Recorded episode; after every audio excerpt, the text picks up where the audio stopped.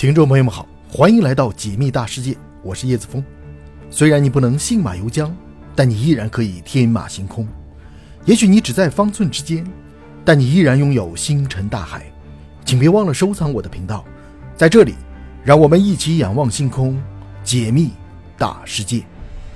今天我们的主题是：如果人类文明一直持续发展下去，一万年后的地球会是什么样呢？人类是地球上唯一的智慧生命，自数百万年前诞生以来，通过不断的进化演变发展，在五千年前文字出现，标志着人类走向了文明，形成了人类文明。人类文明形成后，又经过数千年的发展，在数百年前走进了科技发展的道路，在科技的帮助下，人类文明迎来了飞跃式的发展时期。仅仅两百年左右的时间，各种科技不断出现，人们的生活水平不断提高，同时。人类也开始不断了解这个世界，这个宇宙，踏上了探索宇宙奥秘之路。人类文明是一个奇迹文明，有着不可思议的发展速度，数百万年的发展时间就形成了现在的科技文明，实在是不可思议。要知道，六千五百万年前的霸主恐龙，在地球上生活了一点六亿年，都没有诞生智慧，更不要说形成文明了。虽然我们不知道宇宙中其他的智慧文明发展速度如何。但是，相信人类文明的这个发展速度，在宇宙文明中也是非常稀少的。人类文明的发展如此之快，明天会比今天更好。于是有人提出了这样一个问题：如果人类文明一直持续发展下去，一万年后的地球会是什么样子？可能有人觉得一万年的时间太长了，可是对于文明长河来说，这个时间太短了。如果跟地球四十六亿年的发展史比起来，那更是非常短暂的时间。一万年后的人类文明，科技会强大到何种程度？相信没有一个人知道。但是通过人类现在的发展方向，我们可以进行一些大胆的猜想。人类文明是以科技发展为主，那么一万年后的地球会如何？也必然跟科技有关。首先，我们来说下人类的寿命问题。人类从诞生的那一天起，寿命随着岁月的流逝也在不断增加。古时候，人们的平均寿命也就四十岁左右，而现在。人类的平均寿命基本已经在七十岁以上。之所以人类的寿命在不断增加，一个原因是人们现在的吃喝越来越好，而另一个重要的原因就是随着人类的科技发展，医学技术在不断进步。科技不仅可以改变世界，探索这个世界的奥秘，而且同样可以探索人体的奥秘。而人体最大的奥秘应该就是寿命的问题。生命有一个基本的法则，那就是生死。不管是简单的生命。还是人类这样的复杂智慧生命，从出生的那一天起，未来必然要面临死亡的命运。而人类的寿命，在生物界里其实并不算长，很多的动物寿命都要长于人类。一万年后，人类的基因技术必然会取得重大突破，甚至人体的全部基因密码也都破解了。这个时候，人体的奥秘也基本了解了，通过基因技术就可以改变人体的一些影响人类寿命的基因。而人类的寿命也能够得到巨大提升，可能一万年后，人类的平均寿命能有几千岁，少数人可能活到万岁以上，真正实现了我国古代皇帝活万岁的愿望。当然，一万年的时间还不足以让人类研究出能够长生不老的方法。人类的寿命有太多的奥秘，想要挑战整个生命法则，可能需要几亿年以上的时间。只有成为宇宙的顶级文明，或许才能够真正打破生死法则，实现永生。一万年后的第二个重大变化就是人工智能的普及应用。人类进入科技发展的道路之后，最伟大的一个发明就是计算机。正是计算机的出现，才让很多复杂的数据处理变得简单化，人类文明才能够实现跨越式发展。而计算机的发展，也必然会贯穿整个人类文明的发展史。现在的计算机已经由原来的机械模拟化向人工智能化方向发展。人工智能。是未来的一个重要发展趋势，而人工智能的应用领域非常广泛。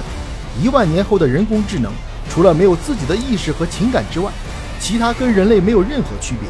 它走进了千家万户、各行各业。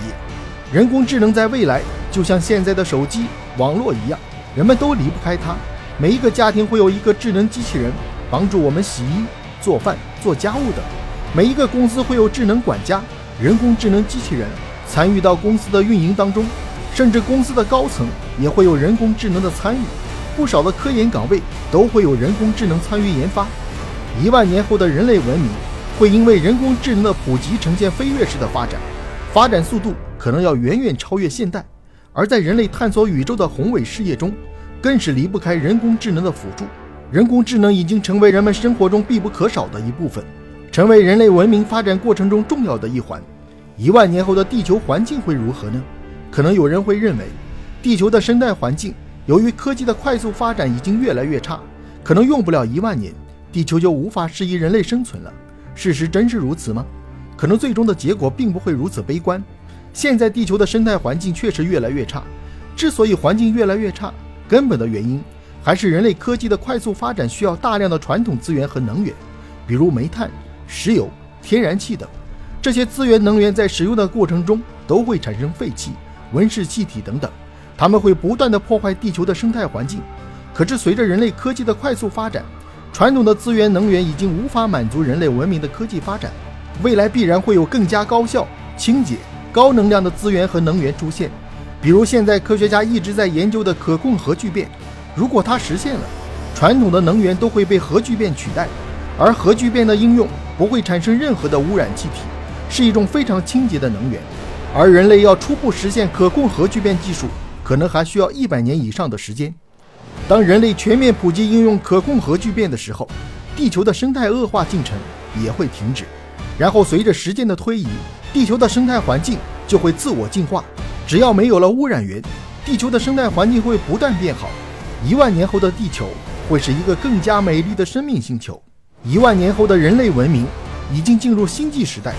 可控核聚变实现之后，核聚变引擎也会出现，它可以让飞船的速度实现成百上千倍的提升。这个时候，人类已经初步有离开太阳系的能力，可以实现探索系外星空的梦想。当然，一万年后的人类能源方面，可控核聚变并不是最强的。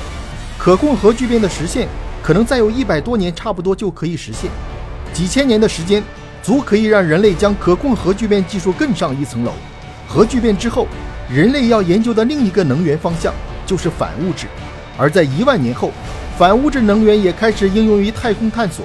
飞船的速度已经可以实现亚光速飞行，无限接近于光速。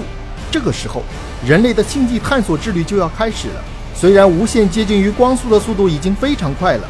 但是面对浩瀚的宇宙，它也只能算是龟速。就算如此，人类能够探索的宇宙范围也会大大提升。太阳系附近百年已经成为人类的扩张目标。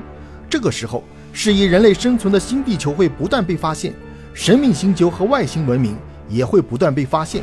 人类开始了星际殖民之路。一万年的时间看似很长，其实，在整个宇宙面前，这点时间太短太短了。人类文明能够得到巨大的提升。但是离真正的宇宙探索之梦还很遥远，一万年的发展还不足以让人类实现探索整个银河系的梦想，而要实现这个目标，需要飞船的速度达到超光速飞行才行。而这个技术，人类文明想要实现，可能需要几十万年、几百万年以上的时间才行。